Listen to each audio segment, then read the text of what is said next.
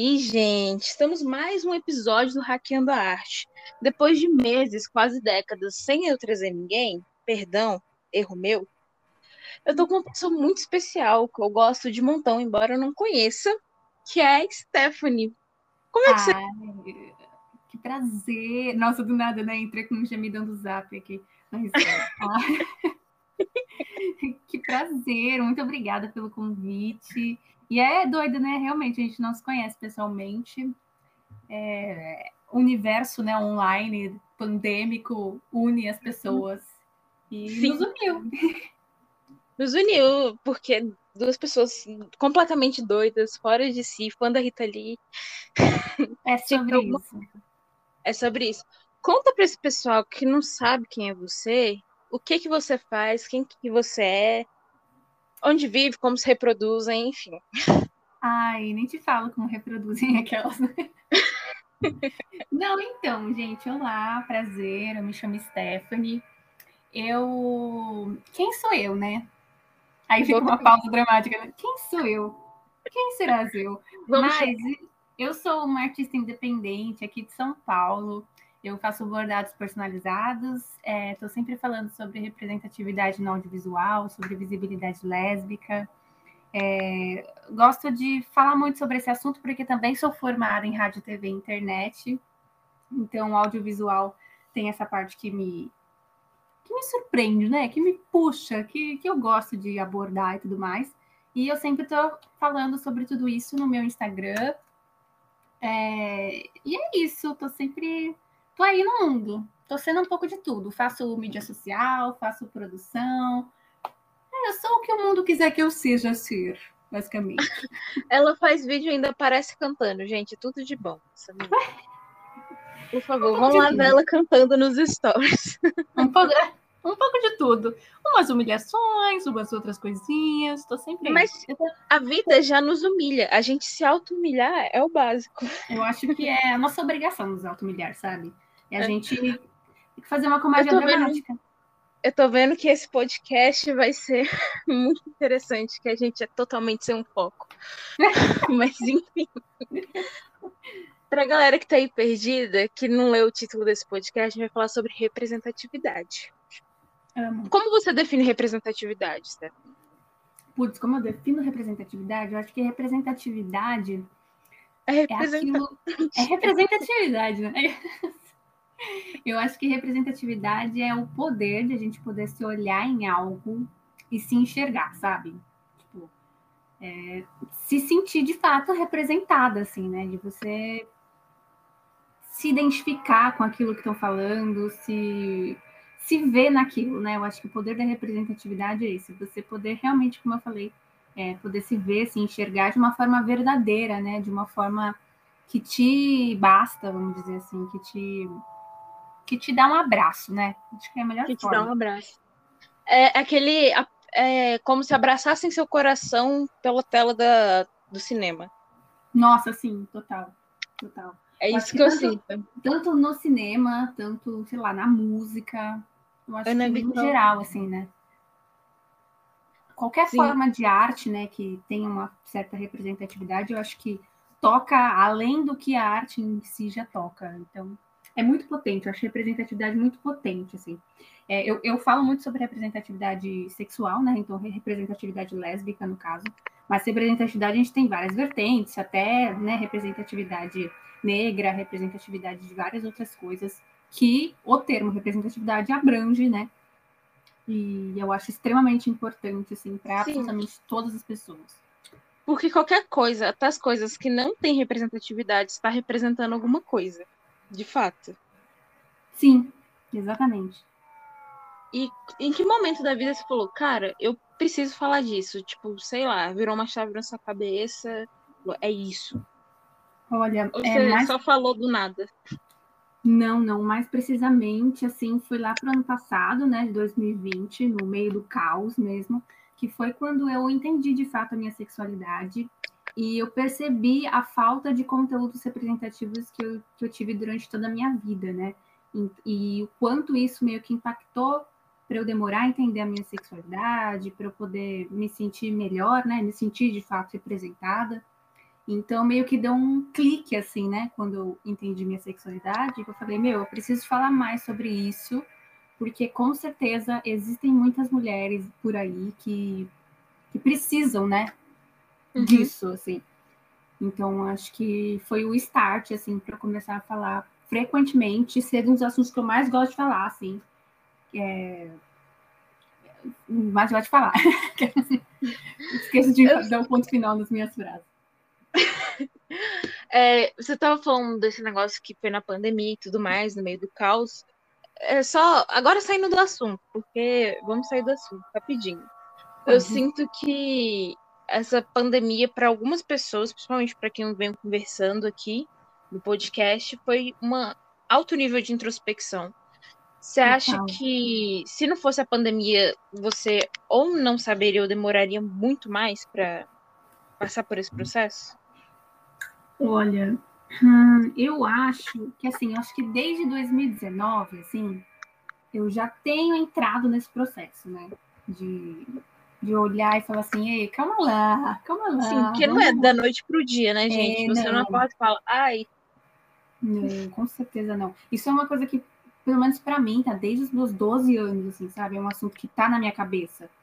Mas meio que eu, em 2019, 2020, meio que a minha cabeça foi se levando a esse assunto, sabe? Eu acho que se não fosse a pandemia, talvez eu demoraria um pouco, sim, né? É, porque eu acho que a pandemia ela fez com que todo mundo ficasse isolado, né? Então a gente acaba entrando nessa introspecção, como você falou, é, até mesmo para mesmo fugir um pouco do, do caos do mundo, né? Que está lá fora, a gente acaba entrando em contato com muita coisa interna então eu acho que a pandemia ela foi um, um soquinho, assim, sabe? Deu um, deu um tapinha nas costas para caminhar isso. Mas caminhar, né? Parece que a gente está falando positivamente disso, pelo amor de Deus, gente, não é isso que eu tô falando. É, não, mas... não é positivamente, mas de alguma forma, para certas pessoas, geram aspectos quase positivos. Quase. É, né? A introspecção, né? Eu acho que a é. introspecção. É. Nem sempre a introspecção é boa. Eu adoro, mas nem sempre Exato. ela é boa. Exatamente, exatamente. Ela pode acontecer em qualquer momento, mas eu acho que quando a gente está na situação que a gente ficou, né? É, agora a gente está caminhando para finalmente, né? Tá, dar um respiro melhor, mas na situação que a gente estava, a introspecção estava um tanto quanto forçada, né? Tipo assim, um, um tapão assim na cara. Então, não queria mais ficar comigo, não queria mais pensar, talvez. É, porque é isso, a gente tá, por exemplo, a minha situação, vou falar especificamente da minha situação. Eu estou no meu quarto todos os dias, entendeu? Tipo, olhando a mesma coisa, e aí fazendo as mesmas coisas, as amizades meio que vão, né, cada um pro lado, porque cada um tá passando pelo seu caos pessoal, né? Eu sempre digo isso. Então, e além de passar, e além de passar pro seu caos pessoal, eu tenho uma teoria que talvez seja só loucura mesmo, mas talvez você esteja certa, né? Vai que. Que a gente, nós somos altamente influenciados pelas outras pessoas. Então a gente acaba pegando as características de pessoas que estão próximas a nós, nós criamos uma persona, uma persona para viver em sociedade. Quando a gente entra num alto grau de introspecção e ficamos afastados do resto do mundo, é, não existe mais persona, é só o mais puro da gente. E acaba que a gente vai se afastando, porque a gente perde o dom de entrar naquela bolha. Faz Sim, sentido? Exatamente isso. Nossa, eu acho que faz total sentido. Eu acho Nossa, que ela concordou com a minha loucura, gente. não, acho que faz é total doida. sentido, porque é, não, mas eu sou dessas que pensa frequentemente sobre essas coisas também. E eu acho que total faz sentido justamente porque quando a gente está num ambiente, né, que a gente lida com sempre outra pessoa, a gente acaba buscando referências dos outros, né?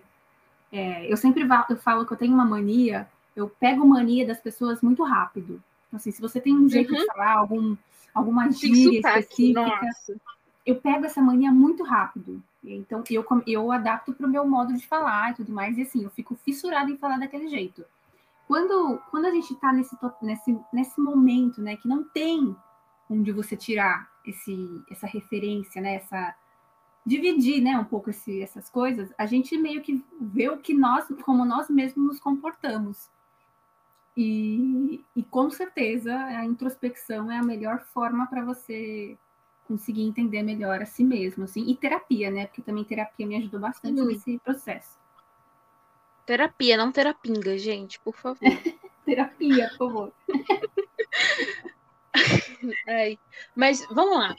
Vamos voltar agora ao assunto representatividade, que daqui a pouco esse podcast não vai ser mais representatividade, vai ser pandemia, o caos. É. É, quando, qual foi o primeiro filme LGBT que você assistiu? Primeiro filme. Você consegue lembrar? Filme, deixa eu pensar. Eu acho que o filme foi Azul é a cor mais quente.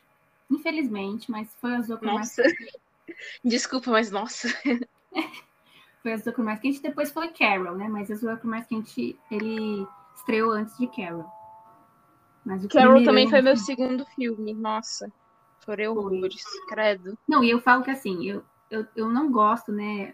Não sei se o pessoal que te escuta, né, sabe dos motivos de azul a cor, mas.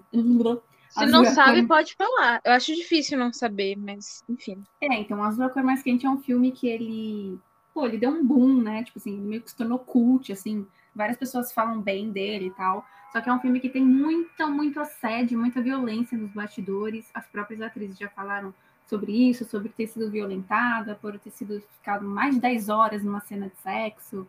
E, e, bom, diversos pontos assim que mostram que o filme não é bem representativo como a gente pensa que ele é, né? Ele só é um filme feito de, de um homem para outro homem, sexualizando mulheres lésbicas e tudo mais, que é a minha visão, né? Eu acho que é muito isso. Vamos, vamos, vamos entrar num ponto que eu acho importante, é você explicar, porque nem tudo que representa é representativo. Frase ah, boa.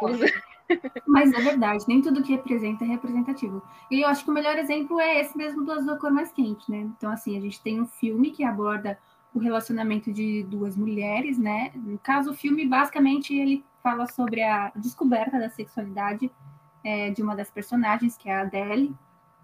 E, e por que ele não é representativo? Porque mesmo que tem toda essa história, né?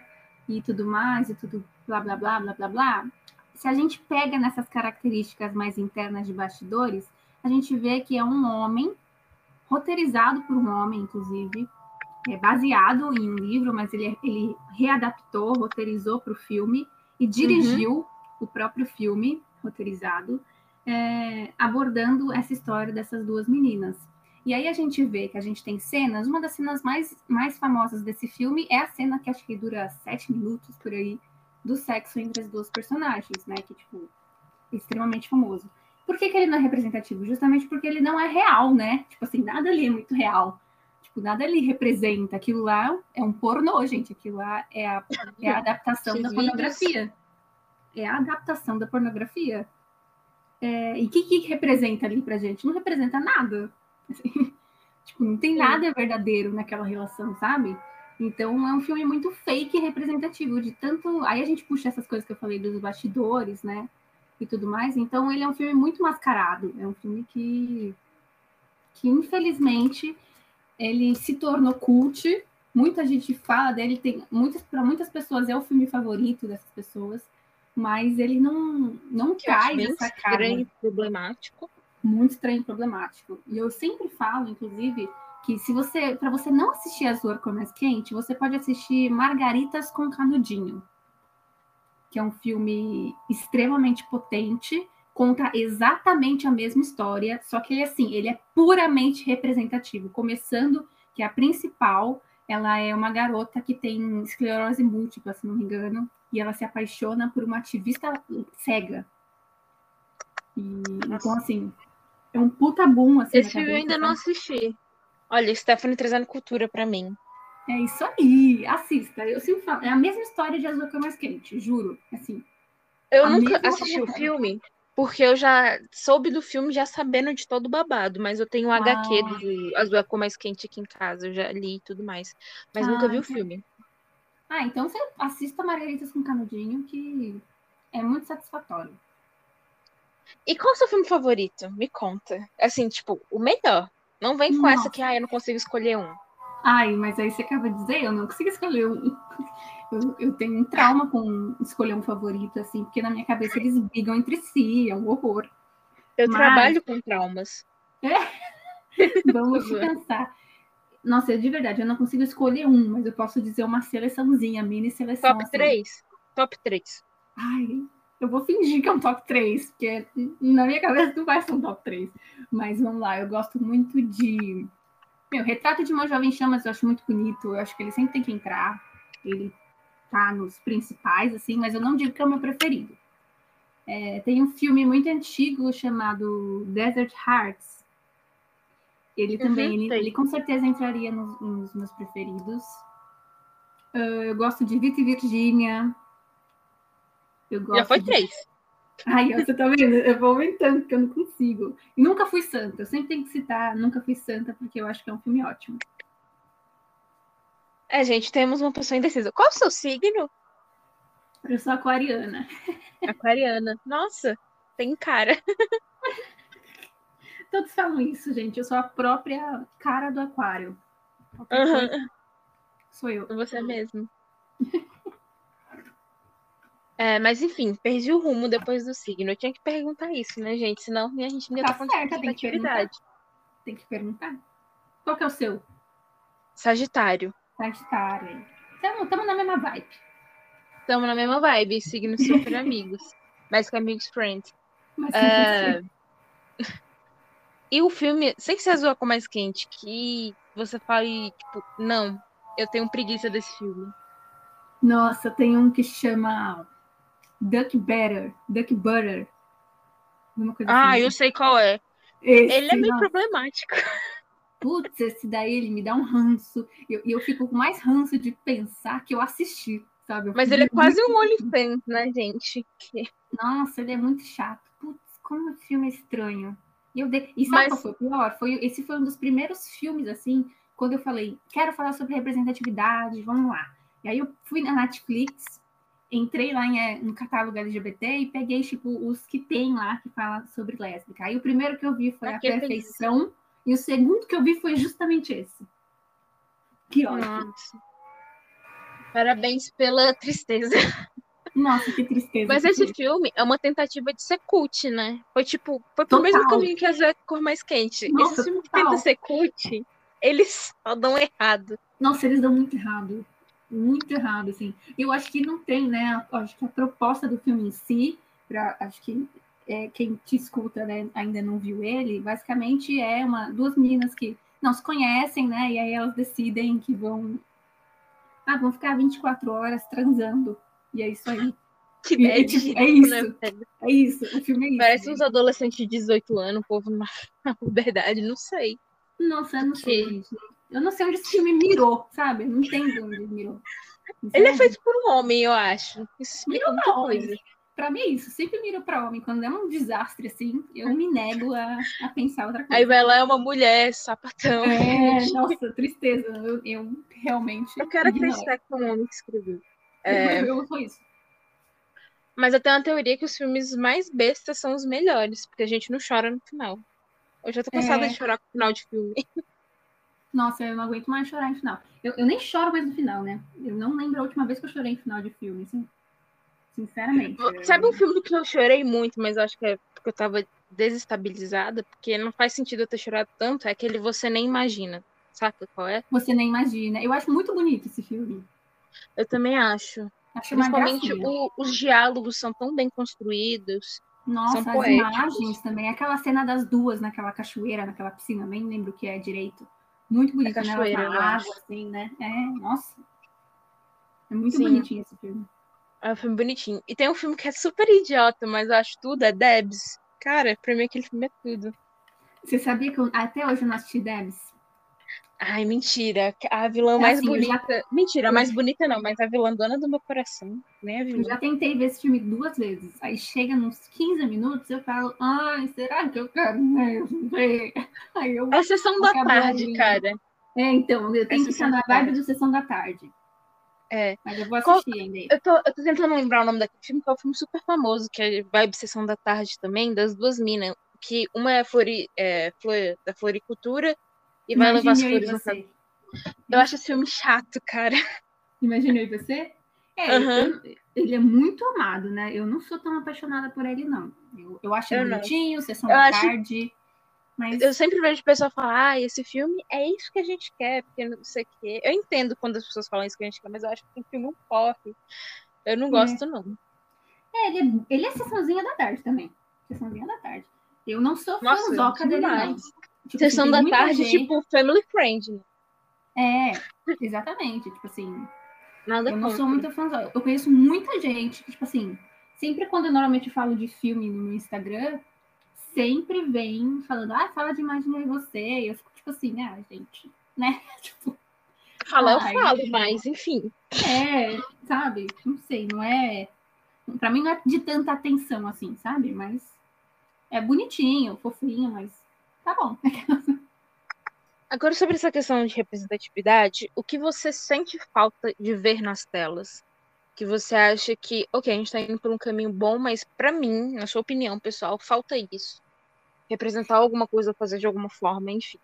eu acho que falta muito é, representar verdadeiramente, sabe? Tipo assim, a gente tem muito filme que gira só em torno da sexualidade da personagem. A gente tem muito filme que, sabe, só gira nisso, assim. Eu acho Uhum. que falta muito em filmes, sabe, só representar. Por exemplo, qualquer filme. Não ser a trama principal. Esse não é o Não seu ser a trama principal. problema. Por exemplo, a gente pega aquele Eu Me Importo, né? O novo da Netflix, Sim. que deu o que falar. Mas, gente, é isso. Elas são lésbicas Que Eu trambiqueiras. adoro o casal, mas eu tenho pavor de quem fica roubando velhinho, mas ok. É sobre isso, entendeu? É isso. Mas é isso, elas são lésbicas trambiqueiras. E tá tudo bem, entendeu? Tipo assim, é isso. Põe trambiqueiras naquilo. Exatamente, sabe? Tipo, é isso. Bota mais gente fazendo qualquer coisa. Tipo assim, eu sempre É. penso, eu, sempre, eu acho que é tipo assim, o ideal da representatividade que falta é, sei lá, pega qualquer filme assim, sei lá, é, como se fosse a primeira vez, sabe? Aquele do, Sim. do Adam Sandler, né? Que ele conhece toda hora a- ela a primeira vez. Pe- Faz um desse lésbico. Sabe? Uhum. Tipo, Eu fico pensando assim, gente, falta isso, entendeu? Uns aqui é amor, mais amor, assim. paixão. É, sabe? Faz uns filmes mais aleatórios que tenham representatividade, mas que não precise girar em torno delas, É. da sexualidade delas porque e tudo mais. O que eu vejo, existe vários tipos de filme, existe o filme americano. Que o filme americano é um filme falando sobre alguma coisa qualquer dentro da- do conceito da jornada do herói. Se você Uhum. for pegar 90% dos filmes americanos, é um assunto nada a ver, que nem, nem precisava estar ali. Só que É quando você entra na camada dessa representatividade, parece que tem que ser tudo tão pensado em volta daquilo. Acho que podia fazer um estilo americano, sabe? Tipo, ah, nada a ver, vou só fazer aqui. É, eu gente enjoar é também. isso. Eu, é isso. Eu acho que a gente tem que enjoar. A gente tem que ter bastante conteúdo para enjoar, sabe?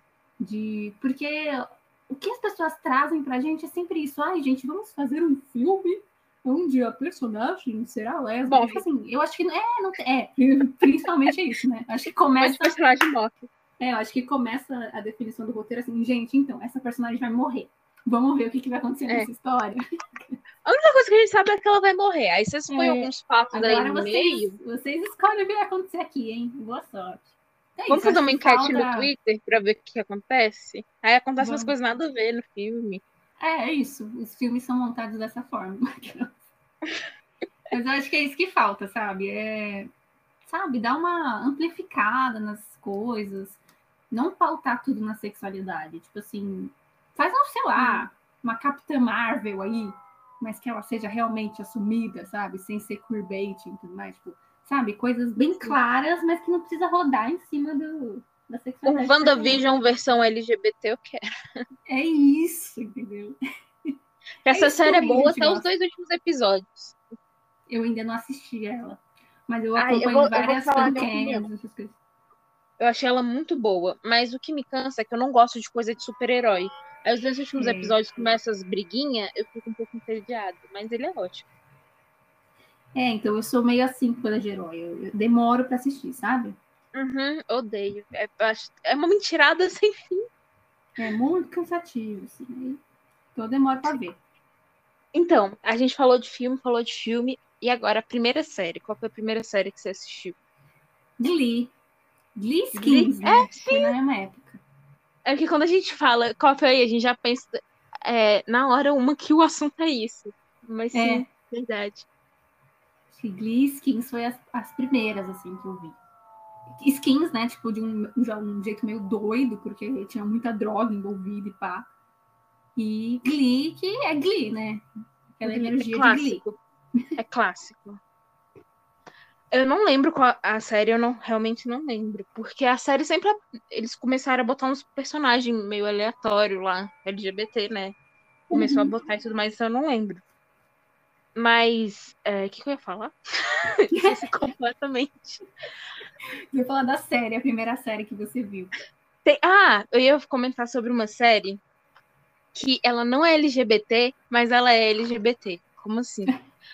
Amo. Assiste depois por trás dos seus olhos. Eu não posso falar porque ela é LGBT, mas se você ainda não assistiu, depois assiste. Porque Boa. ela não é LGBT, mas tem uma coisa que faz ela ser LGBT. Ela é muito doida, velho. É uma britânica de suspense. Nossa, eu fiquei Vou chocada. assistir. Ah, eu vi, eu vi alguma, algum comentário assim na internet, mas eu vou. Eu vou assistir. Eu fiquei curiosa de assistir. É muito bom. E olha Vou que eu não sou de assistir série, eu tenho preguiça. Eu vou assistir. Já anotei aqui, inclusive. E a série que você acha que é um desserviço total? Pra que que isso existe? Um desserviço na série, deixa eu pensar. Putz. Você sabe que eu não sei? Não significa que as coisas estão indo por um bom caminho. Nossa, eu não sei. Uma série assim. Porque normalmente, se ela é muito assim, eu nem chego a ver, na verdade. Eu vejo às vezes o primeiro, mas não, não chego a dar Coisa conta. que é muito clássico e hoje parece um desserviço. The L O quê? Word é a primeira temporada. Nossa, Ai, gente, eu tenho que dizer, a minha carteirinha ela pode ser suspensa por isso, né? pode. Mas Pode eu, sim. Cadê? Me É. devolve. Me é, devolve. eu, nunca, eu nunca assisti The L Word. Eu assisti, quer dizer, os primeiros episódios da primeira, mas eu desisti. Não, porque- eu, eu fiz assim, eu assisti a primeira temporada e eu assisti esse Generation Key que lançou aí na Amazon Prime. O resto, ai, adoro. um abraço. Eu não tenho tempo, né, gente? Pelo amor de Deus. É muita temporada, né? Mas a primeira temporada tem a Beth faz um serviço que foi visto como normal na época que eu fico chocada. Gente, é que é muito, né? É anos 2000 total essa série, né? Então ela É. tem uns, um- tem uns Eu, não- eu não era nem assim. nascida. Eu acho que quando elas começaram, eu era nem nascida. É, eu acho que eu não sei direito, acho que a série é de 2000, 2002, por aí. Então assim, Eu sei que elas ficam cinco anos no ar. É- um desserviço que acontece, mas continua sendo bom e a Beth continua sendo maravilhosa. eu, eu realmente não pano. sei. Passei pano pesado agora. É, eu sei que ela faz várias Série paradas. é. Mas eu, Eu eu acho que uma das séries que não fala exatamente sobre isso, mas fala sobre isso, que eu mais achei incrível e genial a proposta foi Grace and Frank. Ah, eu sou apaixonada, né? O Grace Frank é minha série favorita, assim. Eu sou apaixonada pela forma como traz. Tanto a Porque não- representatividade. Não fala sobre isso de fato, mas traz um segundo grau de representatividade, né? Que não é só a Sim. causa em si, também é a questão da terceira idade. E é uma comédia zona muito vibes, cara. Eu adoro isso. Eu acho incrível, assim, como eles trazem isso. E, assim, eu amo porque Grace Frank, ele é um serviço para todos, todas as idades, né? Então, assim, a gente, né, na nossas faixas dos 20, é, pessoal mais velho, assim, tipo, que nem eu, eu fiz a minha mãe assistir, minha mãe fez 60 anos, também adorou. Então, assim, conversa com todos os públicos, né? E a gente traz a representatividade para outros públicos, que é extremamente importante. Sim. E que é a forma que eu Grace acho- Frank traz. Porque às vezes eu acho que falta isso das pessoas que fazem esse tipo de série, né? Série filme. Que tentam Sim. falar dentro com a bolha, da bolha. E eu acho Exato. que. É claro que a bolha precisa de conteúdo, mas precisa mais do que só a bolha. Exatamente, Acho eu penso também. É, eles fazem filme pra bolha, mas não é só a bolha que precisa consumir, né? E, e Igual, eu vou dar um exemplo que não tem nada a ver, mas que tem a ver, que é o Marighella. Que eu não sei se você assistiu. Que eu acho que fala muito dentro de uma bolha e que quando chegar fora dessa bolha vai dar um problema. E não é isso, sabe? Eu acho que tinha que tentar. É claro, tem escolhas técnicas do Wagner Moura, aí quem sou eu pra falar se é certo ou não. Que eu acho que esse assunto podia ultrapassar a bolha para as pessoas terem um outro nível de consciência. Ah, sim, eu acho que isso deve. Isso, isso deveria ser um pensamento para todo tipo de filme, assim, sabe? Uhum. Tipo assim, ok, a gente vai alcançar essa bolha, mas tem alguma forma da gente conseguir alcançar outra parte e tudo mais? Mas o que eu acho o que é mais problematizador, né, no, no caso da representatividade LGBT e tudo mais, é de que a gente tem um problema da visibilidade, né, de, de divulgação desse conteúdo. Então, às vezes, a melhor forma de você conseguir lançar esse tipo de, de conteúdo é justamente mirando só na bolha. Porque Sim. é o que a visibilidade ali, né? O que essa divulgação pode alcançar de alguma forma. E é o que eu sempre falo também, é que eu acho que tem que ser uma motivação própria da pessoa, sabe? De tipo assim, eu preciso aumentar o meu repertório. E a pessoa também Sim. tem que ter essa, essa movimentação, né? De caçar e tal, outras coisas. É... Eu acho que sim não, de certa forma. Meu ponto de vista é. Seria interessante se as pessoas caçassem coisas novas. Quando eu falo caçar, parece que filme é Pokémon, né? Mas e caçasse coisas novas. Mas eu acho que também é um trabalho, tanto da pessoa que pensa o marketing para é, produtos e mídias, enfim, quanto do próprio cineasta, diretor e toda a turma que está fazendo trampo, pensar em como expandir isso para outras pessoas que não seja a bolha, mesmo que você pense na sua bolha. Porque, sim, sim. um exemplo, é, hoje em dia, minha mãe é fissurada em série coreana. Eu também assisto algumas com ela. Se não fosse uma que chamou a atenção, eu não teria começado as outras. Então tem alguma para se destacar para forçar todo é, o ciclo, sacou? Sim. Sacasse? Sim. Sacasse? Sim, sim, não, é, é verdade, sim. Eu acho que tem que ter, sim, um, um carregamento da equipe, né? De conseguir isso dessa parte do marketing e tudo mais. É, é o que você falou mesmo, esse meio a meio. Acho que é verdade, hum. tem que ter esse meio a meio. É sim e não. A resposta é sim. Democrático, né? Todo mundo é, faz tudo. É democrático, sim. É, e outra coisa, tu assiste websérie? Olha, a única websérie que eu vi e não cheguei no final foi a Esconderijo, né? Que eu acho que é uma das. Gabi de Mello é um amor, aquela música. Famosas. Assim. mas não, mas eu não, não cheguei nem a terminar e também não cheguei a procurar mais, assim, não tenho costume de ver websérie. Sim. Eu prefiro assistir websérie do que filme, porque não que eu assista muitas também, né? Mas porque acaba que, de certa forma, por ser independente, o pessoal acaba tendo mais liberdade de fazer da sua forma e costuma ser mais real. Eu acho. É assim. verdade. Acho que uma que talvez, que talvez você goste é Septo, já ouviu falar? Septo? É. Nunca ouvi falar. Depois é do Rio Grande do Norte, é massa demais. Esconderijo é maravilhoso. É, eu acho que esconderijo acaba sendo meio que a, a, mais, a que mais chama, né? Eu acho que é a mais famosa. Eu acho que, tipo. É. Ah, falando, mudando de assunto, a Gabi de Mello, que é a diretora e, roteirista e tudo, da.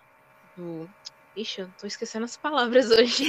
do, do esconderijo, ela tem um livro que entra nesse universo esconderijo maravilhoso, que se chama Rosa. Não sei se você já ouviu falar.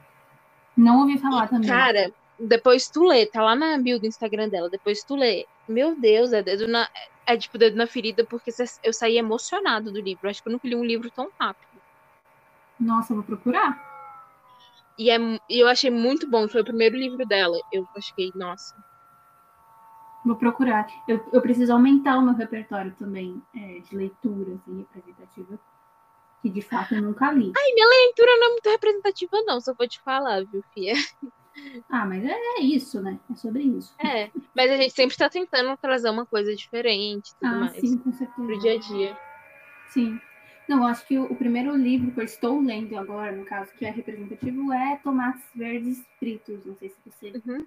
já ouviu falar nisso. Mas é o primeiro que eu estou lendo, assim, que, que aborda de alguma forma, que não é tão forte nem nada, mas que aborda um pouquinho a representatividade. Sim, sim. É porque a gente tem. É que hoje em dia o pessoal só lê autoajuda, né? Mas tudo bem, não vou falar nada. É... Mas se a gente for ver a pressão dos é, 100 livros que todo mundo deve ler antes de morrer, essas coisas aí, não vai ter isso, porque provavelmente vão ser Não. livros muito, muito antigos que não vão ter tido a. Não é nem audácia, mas questão do tempo histórico que vive para abordar esse tipo de assunto. Então a gente acaba se Exatamente. prendendo. né? E também que as pessoas não leem, né? Mas É, é porque eu acho que a gente, na escola, né, a gente tra- é trabalhado a leitura de uma forma obrigatória, né? Então a gente Sim, lê e tudo que é clássicos da- obrigatório é horrível, tudo que é Tudo que- proibido é exato. maravilhoso. É isso, ponto final. É, resumindo o podcast, gente. Tchau. Mentira. É, mas é exatamente isso mesmo, porque o que acaba se tornando obrigatório, e assim, o obrigatório que a gente tem é um obrigatório que, né, é Muito ruim. Antigo, brasileiro. Então a gente não tem esse, esse, essa, esse conhecimento de muitas obras que abordem outras coisas. É mais o, o que vai para cair no vestibular. A escola É. trabalha com isso, o que vai cair no vestibular. Não é essa de Queiroz. Mentira. Mas, enfim, eu sou. Eu sou a favor de botar, tipo, escritores contemporâneos nas escolas. O que tá rolando agora? Põe É, um romance adolescente na escola pra ver se esse povo não lê. Umas É mulheres puxando o cabelo uma da outra pra ver se o pessoal não quer ler. É verdade. Eu acho que Mas é tem sério, que porque- trabalhar aí. Ano passado eu tive um- umas leituras obrigatórias e eu acho que o único livro que as pessoas realmente gostaram de ler foi um que é do Valci Carrasco, e de certa forma é mais contemporâneo do que os outros, que eram lá de 1800 e cacetada, entendeu? Tem Sim. muito a ver isso da contemporaneidade. Sim, com certeza. A gente entrou no assunto nada a ver, né? Onde é que a gente tava? A gente tava. ah, nossa, não lembro. Acho que a última, última coisa que a gente falou foi de série. Foi, foi, foi de série. É, tem outra. que- Nossa, eu, tô- eu me perdi. Eu comecei a rir aqui eu fiquei perdida. Mas tá, a gente parou em websérie. Ah, websérie, isso é verdade. Foi. É, eu vou indicar aqui umas. As mais famosas que eu também assisti. Aí depois você assiste, o público aí que quiser também. Fique à vontade. Que é Manu, websérie. Tudo isso é no YouTube, gente. Que eu, essa é minha websérie favorita. Malu? E Manu, M-A-N-U, Manu. De Manuela. É, e além de ser minha websérie favorita, é, eu consegui entrevistar a diretora de fotografia dessa websérie. Então, eu sou realizadíssima com essa série. Caramba, tudão, hein? Tudão. Nossa, eu fiquei feliz demais. É, E qual era Uhum. outra coisa? A Manu, The Stripper, que é outra série que eu sou super realizada, eu super amo. É, e essa tem uma história babado também. E eu consegui entrevistar a minha personagem favorita. Cheia de realizações ela. Chique, hein? E por último é Septo e Esconderijo, que tá aí. Bom, Essa eu ainda, essas eu ainda não tive realização. Só conversei com a Gabi de Mello uma vez, mas essa eu ainda não tive uma realização. Terá um dia. Será? A gente, eu, não vou, eu não vou nem entrevistar, vou fazer um filme junto com elas. Dá licença. pra que sonhar pouco, né, gente? É sonho mesmo. É isso. E como você vê, agora a gente tá chegando quase lá, no final. Nossa, quando chega no final dá uma tristeza. É, Choro. como você vê a representatividade dentro da música? Você acha Dentro que, é- música. que ela é mais fraca, mais forte, mais, tipo, tá igual a tudo? Eu acho que ela tem se tornado cada vez mais forte, né? Eu acho que Uhum. a gente tem muitos cantores e cantoras que vêm, né, assumindo a sua sexualidade e isso tem trazido muita potência na música deles, né? Então eu acho que é um movimento muito positivo, assim. Eu confesso que eu acabo não acompanhando muito, mas pelo que eu noto, assim, né, de ver, eu vejo que tem bastante movimento. Então, de muitas cantoras trans, é, muitas cantoras bissexuais, lésbicas, que fazem música, né, falando de sentimento e tudo mais, e acaba, né, conversando com o sentimento de, de outras mulheres lésbicas, né, e, seja qual for a sexualidade, né. Então, eu acho que tá, tá tendo um movimento muito positivo, assim. É, Você consegue me fazer um top 3 das suas preferidas? É, de cantoras representativas, assim, É, Hum. top 3, hein? Não, não vem de top 20, não. E o pior é que eu, nem, eu não consigo pensar, porque eu não, eu não consumo, né, muito, muito esse tipo de, os cantores mais de agora e tudo mais, eu não consumo com tanta frequência. Gente que morreu, eu super. Eu só, gente, eu só dou referências aqui no meu podcast de gente que já morreu. Então, Então. pode vir. Deixa eu pensar, de gente que morreu. Hum, Gente Não, agora- isso daqui não, agora é real, assim, eu acho que de um, um panorama geralzão, assim. Eu gosto muito de. Nossa, pensando agora, revivendo todas a, a sexualidade dos cantores que eu assisto. Que eu assisto, que eu escuto. Ahn, Steve Nicks, eu gosto muito, né? Ahn, deixa eu pensar. Hum, Enquanto você pensa, eu vou falar da minha conterrânea, que Vai, nasceu no fala. mesmo lugar que eu, que é a Ah. Cássia Eller, né, gente? sim, Cássia Eu não vou. é o top, eu não vou- né? Não tem nem que tocar em nada. É, não tem nem o que falar. É só pra não deixar. E só pra falar que ela nasceu no mesmo lugar que eu. No mesmo lugar, não, né? Mas enfim. No mesmo lugar que eu. Só por isso mesmo, só pra puxar sardinha pro meu lado. Eu acho que temos a Adri- Adriana Calcanhoto, né? Sim. Também. Tem uma potência. Ah, a gente tem a própria Gal Costa, né? Gal Costa bissexual. É... Putz, Amiga. Ah, já tô te chamando de amiga. Amiga.